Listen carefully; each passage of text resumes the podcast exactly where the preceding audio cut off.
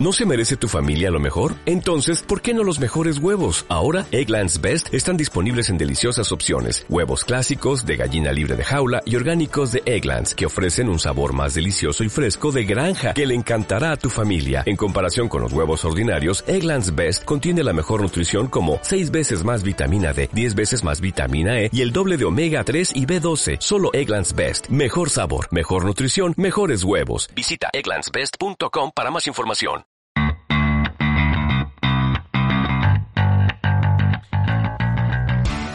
Hola amigos de las artes marciales mixtas, estáis escuchando como de costumbre Generación MMA y nos habíamos propuesto conseguir de cara al verano ser el podcast más escuchado de MMA eh, hispanohablante y sorpresa, sorpresa, no queda mucho eh, para conseguirlo. Es cierto que no tenemos mucha competencia, pero, pero ya estamos muy bien encaminados. ¿Con quién estoy hablando? ¿A quién le estoy preguntando que no hay mucha competencia? Pues bueno, a mi derecha tengo al hombre más simpático con nombre narcotraficante. Bala, ¿cómo estás, tío? Pues bien, bien, bien. He estado esta semana muy ocupado escondiéndome de la policía y tal, pero he, he sacado un tiempo para entrenarme y para entrenar a los chicos. Sí, bueno, pues entonces eso es lo importante, ¿no? Eh, frente a ese nombre del que hablábamos, eh, tiene está nuestro compañero Álvaro García, que probablemente también vosotros tenéis un amigo que se llama Álvaro García, tiene el nombre más común del mundo, ¿no? Muy buenas, Gonzalo, ¿cómo estamos? Efectivamente, un, un apellido bastante común aquí. Pero en yo me quedo ¿eh? con Colmenero, ¿no? Es un poco como la Sí. marca ahí, le metemos el Colmenero y Sí, ya... sí, me suelen conocer como colmenero, de hecho. Eh, que bueno, que me alegra mucho haberte visto, tío, porque has estado un poco abandonado, abandonando el programilla. Está un poco ausente, me, me han tirado bastante en el ABC, no me dejaban Y que un día te escaparme. Pegaron, dilo, te pegaron y Sí, no viniste sí. porque te pegaron. Eso no se cuenta, Gonzalo, eso fuera de cámara. Sí, un día, un día estaba marcado y no, no estaba bien, que no era una buena imagen aquí para venir. bueno, independientemente, tú sabes que puedes venir en pijama si quieres, siempre Bueno, estás invitado. Muchas gracias, Gonzalo.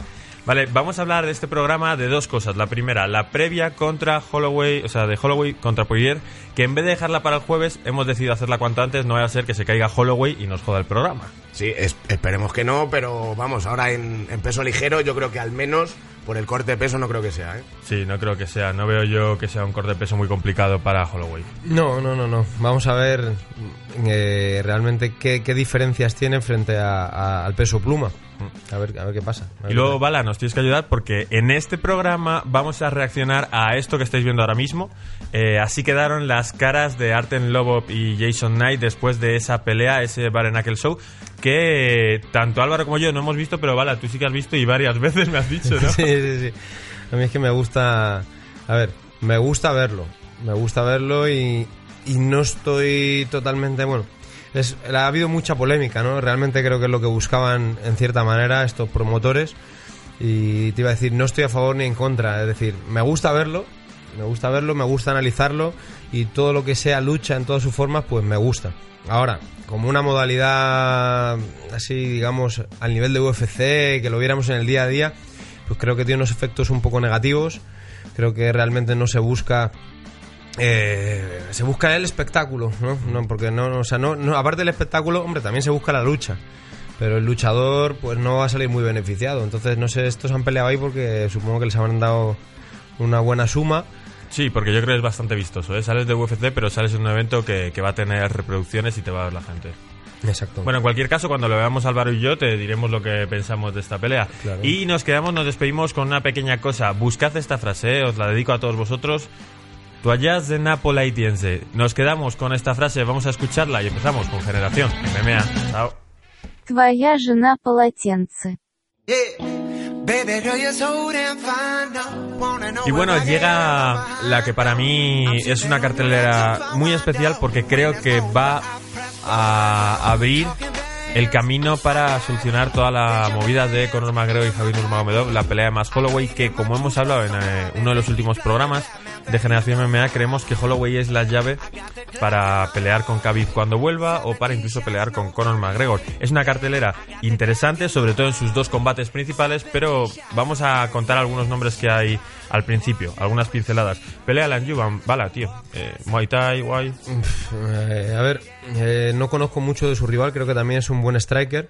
eh, pero el Anjuba sí que he visto algunas peleas y tiene un Muay Thai muy, muy, muy. Se le ve un Muay Thai bastante ortodoxo, entre comillas, y trabaja muy bien los codos, las rodillas. O sea, es un striker muy, muy bueno.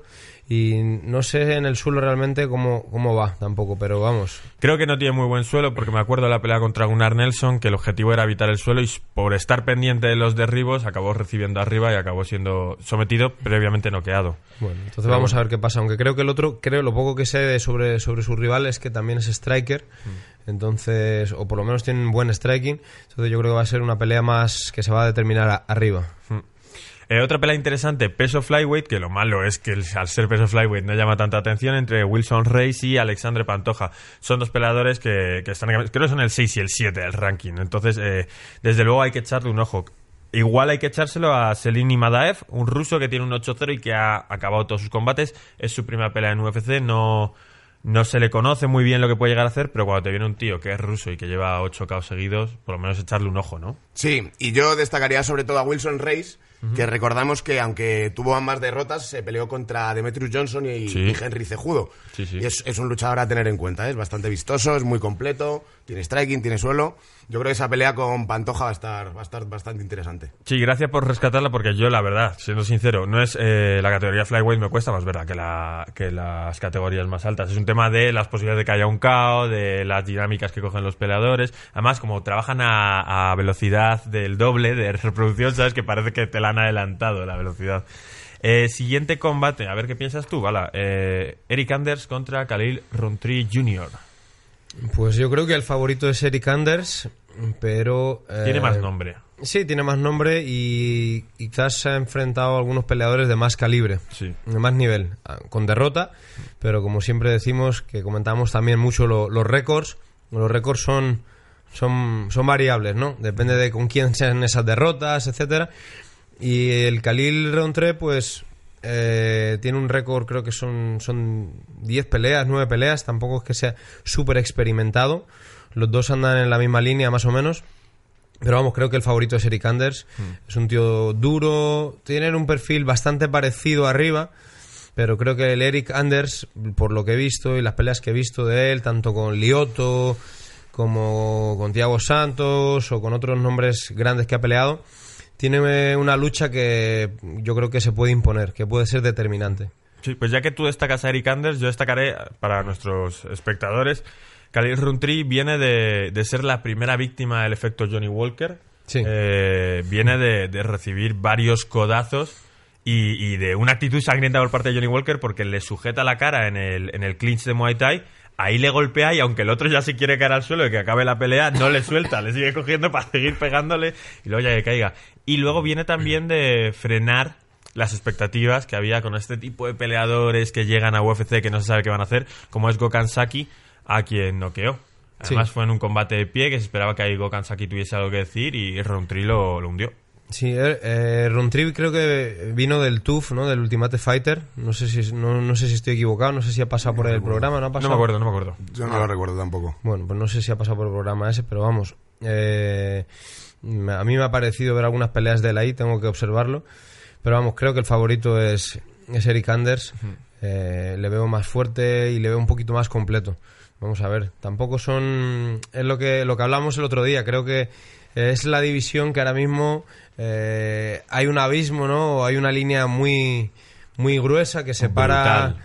Pues John Jones, quizás Thiago Santos, del, del resto de Al peleadores. final sí que se sí que fue Sí, fiar, sí, ¿eh? sí, ya, ya Tardó, te tú tenías la, la Ya tenía las fuentes, tenía las fuentes. Lo que pasa es que no estaba confirmado, pero tenía las fuentes. Y hablando de semicompletos, Ovin Pro, que se enfrentó a John Jones, quizás es la, eh, la pelea más grande que ha tenido, pero ha tenido muchas victorias destacadas después de eso, contra Nikita Krylov, que, que era una super promesa y que desgraciadamente salió de UFC, aumentó su nombre de nuevo, creo que fue en Fight Night Global o en, o en ACB, en alguna de las dos tuvo que ser. Y que cuando llegó para recuperar su trono, porque es muy joven, llegó Jan Blachowicz y le dijo hasta luego. Sí, eh, Gonzalo, era en Fine, en Night Global. Eh, lo primero que hay que tener en cuenta es que esto es una revancha. Ovin Sampre se enfrentó a Nikita Grilov, no me acuerdo el año, pero perdió por el mítico Von Flute Shock de, de Ovin Saint-Pierre. Entonces esto es, la, esto es la, la revancha y es verdad que viene Nikita Grilov de perder con, con Blachowicz. Entonces yo creo que tiene que recuperar un poco el- las expectativas suyas. que Muy interesante, muy interesante a Vincent Pro, que es una de estas fuerzas de la naturaleza y que te puede pegar arriba y sobre todo sorprenderte con este estilo de sumisiones que siempre se agradece, ¿no? Cuando tienes un peleador que, que en el suelo va a buscar la sumisión desde cualquier punto de la forma más creativa, hace que la gente se aficione más a, a la parte que más cuesta, ¿no? Al principio, que es el suelo. Sí, sí, el jiu-jitsu, a ver, es un jiu-jitsu vistoso, ¿no? Como, como el de Demian Maya, ¿no? Hay, hay hay, hay diferentes juegos dentro del suelo, igual que el striking. Entonces, siempre se agradece un suelo más creativo, más vistoso, más finalizador, ¿no? No tan de... que normalmente suele ser más... O sea, los grapplers que vienen del jiu-jitsu brasileño o que tienen más influencia del jiu-jitsu brasileño. Porque la gente del wrestling eh, son súper eficientes, pero el juego, digamos que es más eh, estabilizar, posicionar y como decimos nosotros, pues, pues eh, echar presión y amarrar un poco el juego, ¿no? Y en, en esta pelea también, perdona Gonzalo, es un poco enfrentar eh, la, lo que viene siendo la juventud contra un poco la experiencia, ¿no? Porque aunque Ni- Nikita Krylov creo que tiene un 24-6, tiene bastantes peleas, pero es muy joven, creo que tiene 27 años, 28. Claro, por eso era una super promesa y pintaba para hacer cualquier cosa, ¿eh? Claro, y Ovin Sampre ya tiene 35, tiene mucha experiencia, como bien dice, su mayor pelea fue tra- contra John Jones, aunque perdió por decisión unánime. Y bueno, yo creo que es un- la pelea, quitando las dos principales, yo creo que es la pelea más interesante que hay dentro de la cartelera. Sí, yo también tengo muchas ganas. Lo que pasa es que eh, depende de cómo quieran plantearse salir al combate. Puede que alguno vaya a amarrar la pelea como sea, intentar posicionar. Bueno, vamos a darle la posibilidad. Son dos tíos que saben finalizar, a ver qué pasa. Y ahora ya me relajo y ya convierto esto en una charla porque las dos peleas que vienen tienen, tienen miga, ¿eh? eh Gastelum contra Saña de primeras, eh, un ganador. Eh, venga, me voy a mojar. Gastelum. O Gastelum, no sé cómo se dice, Gastelum. Ah, yo tampoco lo sé. Yo creo, Creo que que es Gastelum, ¿no? Gastelum. Gastelum. Sí, yo, Gastelum, yo digo siempre. Eh, yo diría de Sanja, por llevar un poquito a la contraria y porque está invicto. Entonces le vamos a dar ese voto de confianza. ¿No pensáis que tiene como que Adesanya tiene las condiciones más vistosas, mejor físico, mejor manera como de pelear, pero Gastelum es que yendo a lo básico, al 1-2 básico, te destroza? Es que yo, bueno, eh, ya sabéis que siempre hablamos de los récords. 16-0, sí está muy bien. Hay que ver contra quién. Evidentemente tiene unas cualidades eh, bestiales. Ya vimos que, bueno, él, él se considera, y creo que está en el derecho, pero vamos, muy en miniatura, un Anderson Silva, ¿no? Es decir, a efectos de, de estética, a efectos de recursos incluso de, de lucha, yo estoy con Adesanya. O sea, creo que, pero si me dices un favorito, ¿vale? Yo creo que Gastelum le va a montar una guerra, ¿vale? Y que ahí realmente eh, se puede, como yo siempre digo a, mis alumnos, ¿no? En el gimnasio decimos, tú puedes eh, correr o puedes pelear, ¿vale? Como decía eh, Masvidal, ¿no? También. Entonces creo que Gastelum es mejor peleador, ¿vale? No mejor luchador, quizás no mejor combatiente, pero mejor peleador. Y bueno, si Adesanya consigue imponer su estilo y su técnica y sus recursos, que son muchos y muy buenos, por supuesto, es un figura, pero tú me has dicho, hay que mojarse. Pues yo voy con Gastelum y además eh, me gustaría que ganara Gastelum. Sí, yo no sé por qué, porque yo siempre suelo apoyar al que puede llegar a hacer más, y Adesanya va camino de crack. De hecho, eh, Dana White está empezando a mencionarle mucho Sí, en quién sí, es el siguiente gran nombre que va a cambiar esto. Sí, sí, sí. Entonces, me da a entender que UFC preferiría que ganase a Adesanya. Pero sin embargo, con Gastelum le veo un tío que, quizás se lo merece más, o... No, no hablamos de merecer, los dos son grandes nombres, pero tenía esa pelea con Robert Whittaker, que qué iba a pasar. Eh, yo sí que voy con Gastelum, sí que creo que va a ganar, porque creo que la presión a la que va a someter a Dasaña le, le va a bloquear eh, la posibilidad de jugar con las piernas y demás. Y es muy probable que, que Gastelum en algún momento busque con esos derribos posicionar y trabajar en el ground pound. Sí, es, yo creo que es un enfrentamiento de estilos y que en cuanto a recursos que hablabas antes, está bastante más limitada de Sanja. De Sanja es un puro striker y aunque yo creo que va a plantear una, una pelea de ir picando piedra, de asalto a asalto, ir fundiéndole, eh, sí que es verdad que si se va al suelo la pelea o, le mete presión contra la jaula y demás, ahí Kelvin Gastelum tiene más opciones que Adesanya. Pero como tenga el día de Sanja arriba, yo creo que le puede ir picando, picando, picando e incluso terminando por cao técnico o alguna cosilla parecida, pero siempre con, con golpeo. Hombre, Gastelum tiene el wrestling y puede llevar, pero también puede darle un izquierdazo y ponerlo a dormir muy rápidamente, cosa que sería maravillosa. Eh, porque es que, es que Adesanya es muy, muy creído, muy creído. ¿no? Yo, yo, yo, lo comentaste en un programa, yo no lo veo tan creído, pero sí que es cierto que eh, sí que él se empieza a sentir un poco estrella. Hombre, a ver, es que ti- tiene aptitud de estrella, o sea, lo cortés no quita lo valiente, eso ya lo hemos hablado varias veces. Pero lo mismo, la famosa frase, no, soy una leyenda, soy no sé qué. A ver, eres un portento y eres un pedazo luchador que probablemente a mí pues me destrocen en el primer asalto, pero, pero vamos a ver, vamos a ver qué pasa con Gastelum.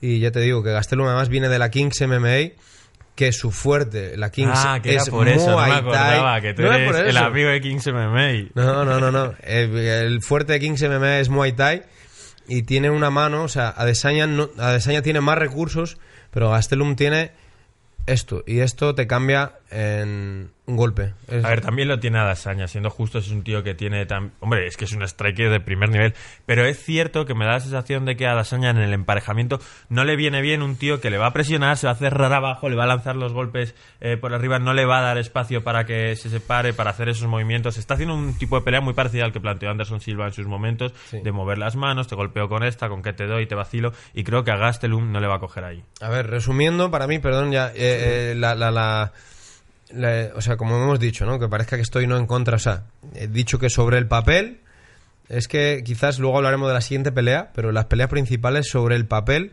son súper parejas, o sea, 50-50, ¿no? Eh, me gustaría ganar a Astelum. Ahora, para Desaña, esta es la prueba de fuego. Mi opinión, esta es la prueba de fuego para ver eh, si va a ser una, una estrella como él quiere o no. Sí, porque ¿no te da la sensación, Álvaro, de que se ha saltado a Dasaña eh, algún tipo Jacaré, algún eh, Joel Romero, Chris Sí, Weidman? sí, en, en ese sentido sí que Kelvin Gastelum, que a sus 27 años ya se ha enfrentado con lo mejor de lo mejor de lo mejor. Y está ante la oportunidad de su vida, eso sí que es cierto. Eh, a Desanya quizá le faltase alguna pelea antes, pero bueno, le han dado la oportunidad ahora, 16 o 18-0, no recuerdo bien cuál era el récord. 16 16, 16-0. O sea, realmente ya lo podemos considerar una estrella, porque estás peleando Lo por el es, título, por el título, aunque sea interino, de- del peso medio de la UFC. Entonces, bueno, yo por resumir también creo que el, el cardio lo tiene Adesanya, la lucha la tiene Kelvin Gastelum y el striking lo tiene Adesanya. Por eso ese 2-1 yo le doy favorito a Adesanya, aunque por muy poco, ¿eh? Y alguien que también hace... La bueno, clave la has dado tú, o sea, para mí la clave la has dado tú. Whitaker, Joel Romero, Jacaré, Chris Weidman, es decir, ahí puede estar la clave. eh, otro combate que en los básicos puede hacer mucho daño es el combate principal y hablaba de los básicos sobre Max Holloway, que este tío a base de jabs y directos también te, te cambia combate y que si no que se lo expliquen a José Aldo, que no supo esquivar esos golpes y ese ritmo que traía. ¿Decías tú que era un combate parejo este combate principal en la categoría ligero por el título interino contra Dustin Poirier? Pues para mí sí, por, por, por varias variables. Es decir, teniendo en cuenta, a ver, si tengo que elegir, pues sí, Holloway, ¿vale? 60-40. Ah, es que a mí me da la sensación, ¿no? Yo creo que está extendido que Holloway es favorito. Sí, O- sí, sí, en muchos, en muchos aspectos está extendido, pero si tú miras eh, el histórico, eh, yo creo que, o sea, y las cualidades de cada uno, yo creo que es verdad que Holloway ha mejorado muchísimo en el suelo, ha mejorado tal, pero eh, Poirier quizás, en mi opinión, he estado viendo y bastante, quizás tenga más poder, ¿vale? Sea menos técnico, pero yo creo que tiene un poquito más de poder en la pegada creo que, o sea, es decir, le puede noquear también, le puede finalizar. Eh, ya le ganó una vez, eso puede jugar a favor o en contra, porque Holloway pues probablemente también quiera quitarse esa, esa espinita. Y lleva muchas victorias seguidas Holloway. Y vosotros, pues yo sé que os encantan los récords impolutos y, y las Es verdad, estrellas y todo eso. Pero es que precisamente, eh, como dijiste tú, ¿no? Quien no pierde en este deporte es el que no se ha enfrentado a, No se ha enfrentado a la gente la- correcta. La frase, sí, nos ha enfrentado a la gente correcta o en el momento correcto. Entonces, eh, la curva, o sea, en algún momento eso tiene que empezar a caer. Y Poirier puede ser el que, eh, el que haga que eso empiece a caer. Vamos a verlo. Ya frenó su invicto hace unos años. Vamos a ver. Sí, desde luego, o sea, más Holloway ha limpiado la. Recordemos que ha limpiado la división de los plumas y hay que ver cómo va a responder al ligero. Yo creo que son 4 kilos. Tampoco creo que, que le afecte mucho. Pero a nosotros que nos encantan las estadísticas hay que recordar que, que Holloway tiene el, el récord era de golpes conectados en. Es que no recuerdo muy bien, creo que era de golpes conectados en un combate. de defensa, de derribo. O sea, si nos, si nos un poquito a las estadísticas, yo creo que le doy de, de favorito a más Holloway.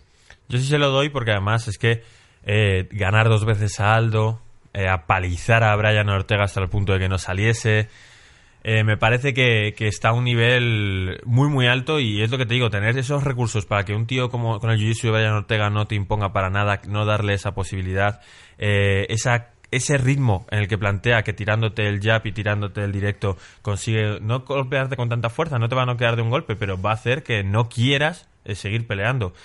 Eh, si os parece, podemos comentar lo que fue ese primer combate. 2012, hace siete años, fue el 4 de febrero. Y vimos a un Max Holloway que tenía un 4-0. Era el peleador más joven que había en todo el roster de UFC en ese momento. Tenía 20 años. Y venía a sustituir a Ricardo Lamas, que a su vez también iba a sustituir a alguien para pelear con Dustin Poirier. Poirier llevaba, tenía 23 años, llevaba tres victorias consecutivas. Y claro, llegó más Holloway como diciendo, venga, vamos a pelearnos. Llegó una energía brutal. Y le puso un aprieto, ¿eh? a, a pesar de que fue, acabó en el primer asalto la pelea.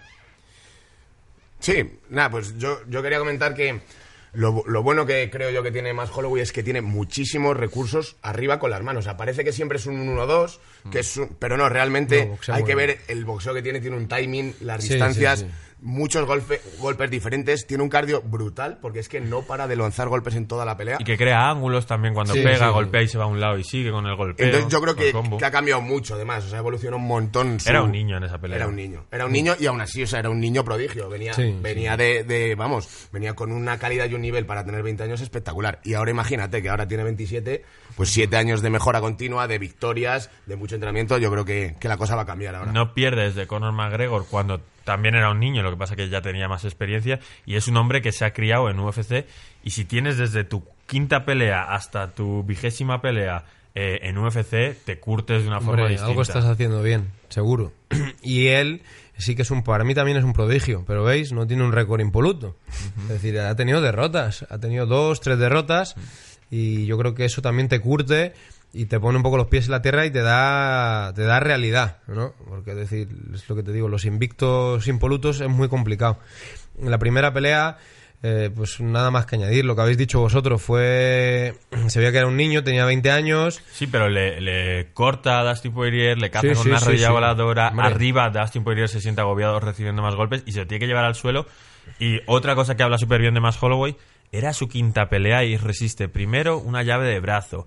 Y Dustin Poirier lo tiene que meter en el triángulo, hacerle sí, también sí. palanca mientras tanto, pegarle. O sea, Claro, durísimo. es un tío muy, muy, muy duro. Sí, yo he dicho, para que quede claro, he dicho que la veo pareja. Te has empezado con un algunos momentos. 50-50 Sí, y al luego final das favorito a 60-40. Holloway. No, no, es verdad. Es que creo que favorito Holloway. Claro, hombre. ¿Vale?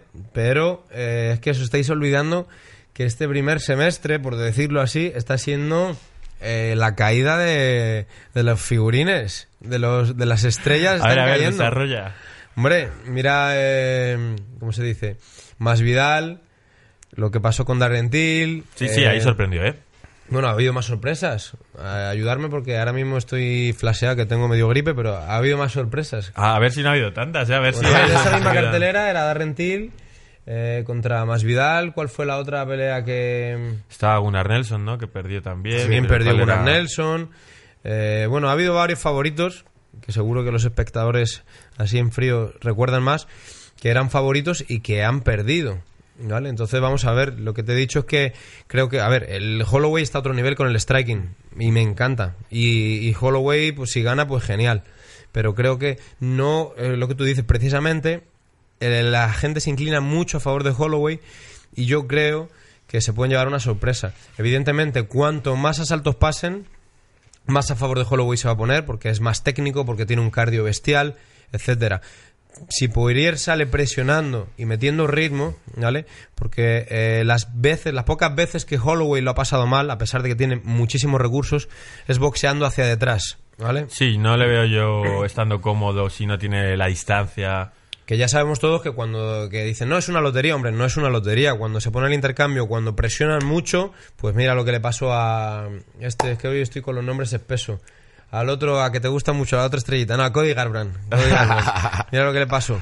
Pues, eh, es decir, hacia atrás, Holloway, yo creo que está un poquito ma- más, incómodo, es normal, es un figura. Entonces, si Poirier sale metiendo ritmo y presionando, eh, puede dar la sorpresa. Sí.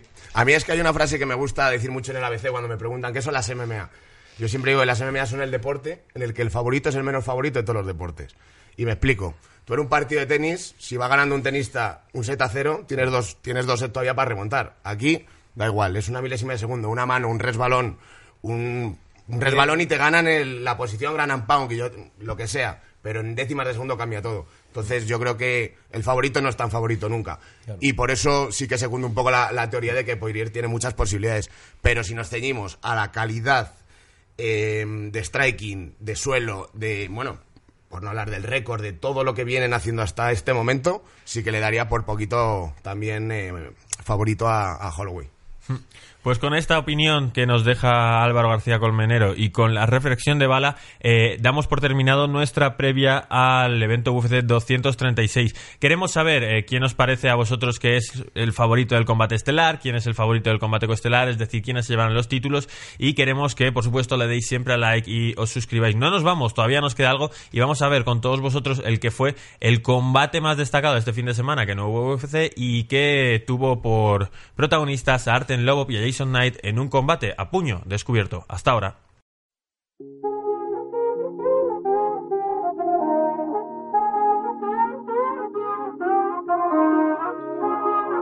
Bueno, pues estamos de nuevo para acabar este programa. Vamos a ver con vosotros el combate entre Jason Knight y Arten Lobov y lo vamos a poner para sincronizar yo en edición. Vamos a hacerlo muy rudimentario. El combate empieza en 3, 2, 1, ahora. Vamos a ver cómo. Vamos a ampliar un poco la pantalla. Vosotros ya lo estáis viendo bien, ¿eh? Y bueno, pues. Eh, Vara, tú que lo has visto un poco, ¿en qué nos tenemos que fijar? Puf, pues bueno, eh, fijaros. Uh. A ver, estrategia hay poca en este combate. eh, y básicamente, como estábamos hablando antes, hay gente que son luchadores o sea, pe- y otros son peleadores, ¿no? Entonces, esto es una pelea en toda regla, es una guerra. Y, y bueno, es bastante sangrienta. Son tres asaltos de 5 minutos, ¿no? Sí, son tres asaltos de cinco minutos, ¿vale? O sea, como los asaltos de boxeo, que son tres minutos, y son cinco, cinco asaltos. Entiendo que han puesto cinco asaltos también para diferenciarse pues del boxeo. Hay varias cosas que yo creo que esta gente quiere hacer diferente, ¿no? Los asaltos, los combates de boxeo pueden ser pactados siempre en pares. 4, 6, 8, 10.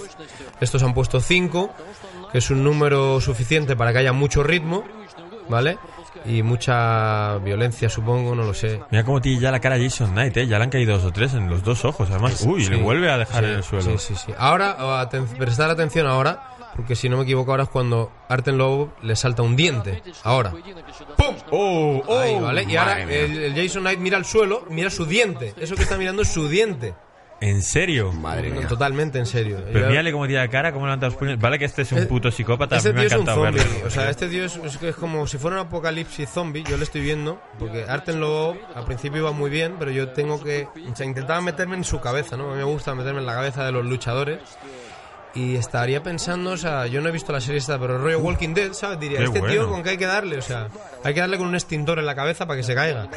Sí, Pero- sí, es, es un auténtico gladiador. A mí lo que me está sorprendiendo ya, aparte de la estrategia, es que eh, no tienen, o sea, no están utilizando toda la técnica que saben. Es más una, una auténtica guerra de, o sea, Sí, sí. distancia corta y a cruzar manos poco a lo loco, ¿no? También, o sea. Sí, bueno, es una, es una batalla. Y realmente, como estáis viendo, o sea, no, no, no.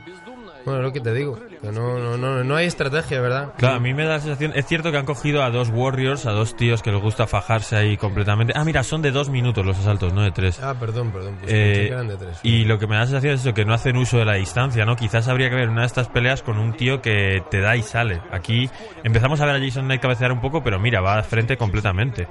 Bueno, ¿sabes qué pelea va a ser realmente interesante? Aparte por la polémica, que hay gente que ya lo ha visto.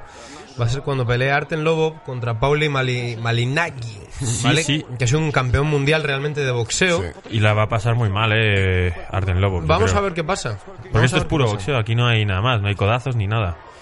No, y yo creo que en la pelea esa, eh, Arten Lobo es como que es un tío muy. O sea, es frío porque no deja de ser un ruso, pero es un tío muy agresivo a la hora de la pelea. Y Paul Malignani, yo creo que, que directamente es algo más técnico. Entonces va a ser un poco también enfrentamiento de estilos dentro de, la guerra que tenemos aquí, porque es impresionante hasta el, el propio círculo de, con sus cuatro sus cuatro cuerdas circulares blancas. Que tienen pinta de ser mucho más duras que las de boxeo, ¿eh? no Sí, creo que te sí, caiga. sí, sí, Sí, y aparte Uy, es como que han conseguido crear su imagen. Mira, pero mira, mira, mira, mira, mira, qué intercambios, mira qué intercambios. Es, Qué locura, es ¿eh? una locura. Claro, a ver, yo sí que había oído que a la gente no le había gustado mucho porque era un espectáculo muy sangriento, pero yo me lo estoy pasando bastante bien, ¿eh? Hombre, Como, como espectáculo. al que le guste la pelea y, y los golpes aquí no paran de cruzar manos.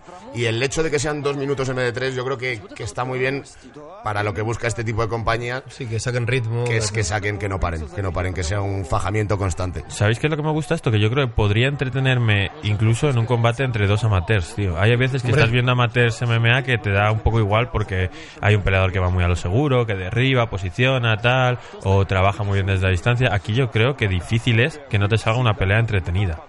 No, aquí tienes que estar mirando, tienes que estar mirando porque en cualquier momento, decir, pues, pues sale un diente volando, como, como ha pasado en el primer asalto. Pero bueno, eh, yo creo que la gente, mientras están bebiendo agua así, comentamos pros y contras. Eh, contras, pues evidentemente mm, eh, aquí se mezclan ya todas las líneas entre deporte, espectáculo y pelea, ¿no? No está, no está muy definido, evidentemente. mm, Pero eso seguro que es lo que dijeron de las MMA cuando empezaron, tío. Sí, pero- Sí, y por eso estaban como estaban. Luego se regularon, luego se unificaron reglas, luego se introdujo una comisión, eh, unas reglas, etcétera. Y además yo creo que el problema de esto que le puede repercutir un poco a las MMA es que ahora mismo estamos viendo a dos luchadores que procede de, la, de las MMA, entonces luego te van a asimilar este, este deporte, si se le puede llamar deporte, yo creo que sí, realmente, pero te lo van a asimilar mucho a las MMA y es como un poco un paso atrás. A las MMA le costaron mucho eh, el poder eh, tener una regulación que fue gracias en parte a John McCain, al, al senador estadounidense, que fue muy crítico con todo esto y se, se acabó regulando en el año 2000, 2001. Y yo creo que sería un, como un poco paso atrás, porque esto, pues son las pelas de, de gladiadores de, de hace no sé cuántos mil años, ¿sabes? Sí, eh, a ver, realmente es lo que te digo. Hay que mirar, oye, máximo respeto para, para los guerreros. Oye, las Y- man- un segundo, dime, ¿ves dime. la mano de Arten Lobo? Está Sí, sangrando sus Está totalmente fracturada, sí, sí, sí, se Oh, reventó la mano. Por eso te estoy diciendo que entonces eh, no sé qué pros, o sea, pros, prefiero, sobre todo ese espectáculo, ese espectáculo es una guerra y máximo respeto te digo para los guerreros que están ahí dándolo todo y que son unos gladiadores que flipas.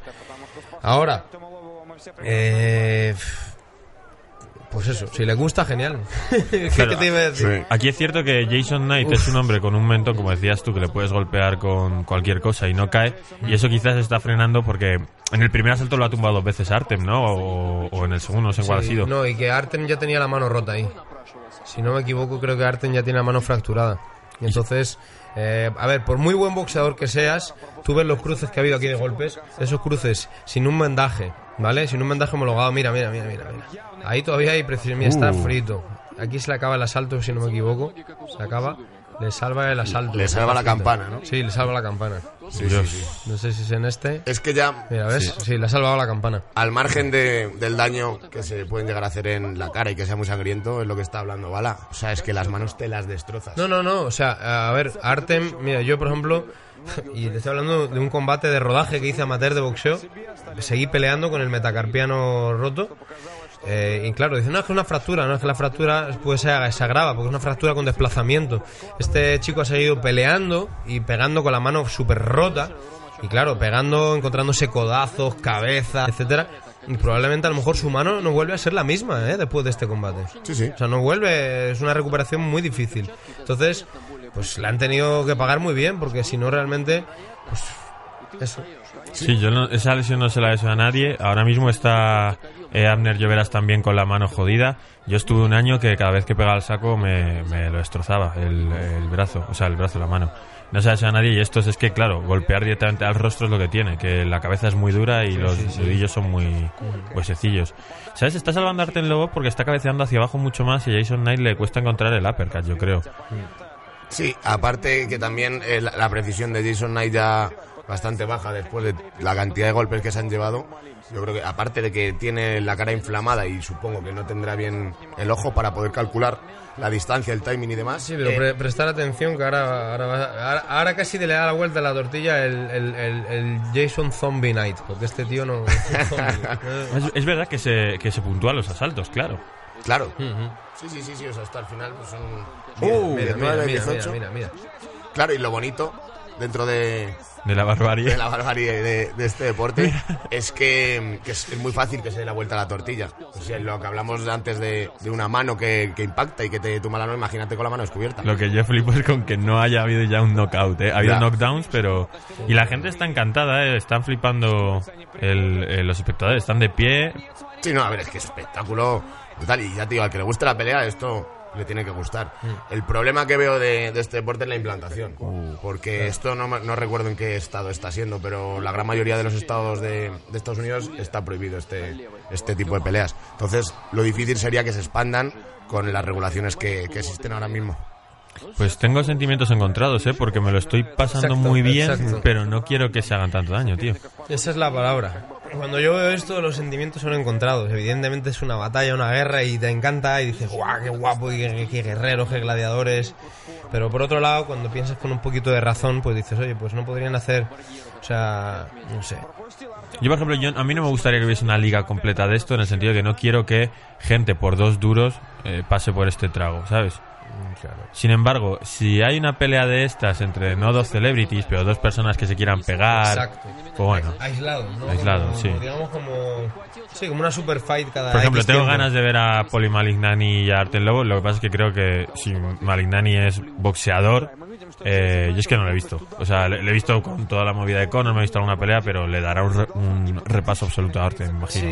Sí, o puede que esté bastante acojonado en su casa, Sí. en serio, porque esto es otra cosa, estos son animales diferentes, no es lo mismo, esto, esto es salirte de tu zona de confort, por lo menos para el Pauli Malinagui. Sí, sí. A lo mejor de repente le da un repaso a puño descubierto, por eso eh, evidentemente es interesante, esa pelea es súper interesante. Esa sí que me apetecería verla. Sí, sí, sí. Y a- además, o sea, ahora cuenta con, con el hecho de haber visto a Arten Lobov y decir, hostia, con perdón, ¿cómo se faja este tío?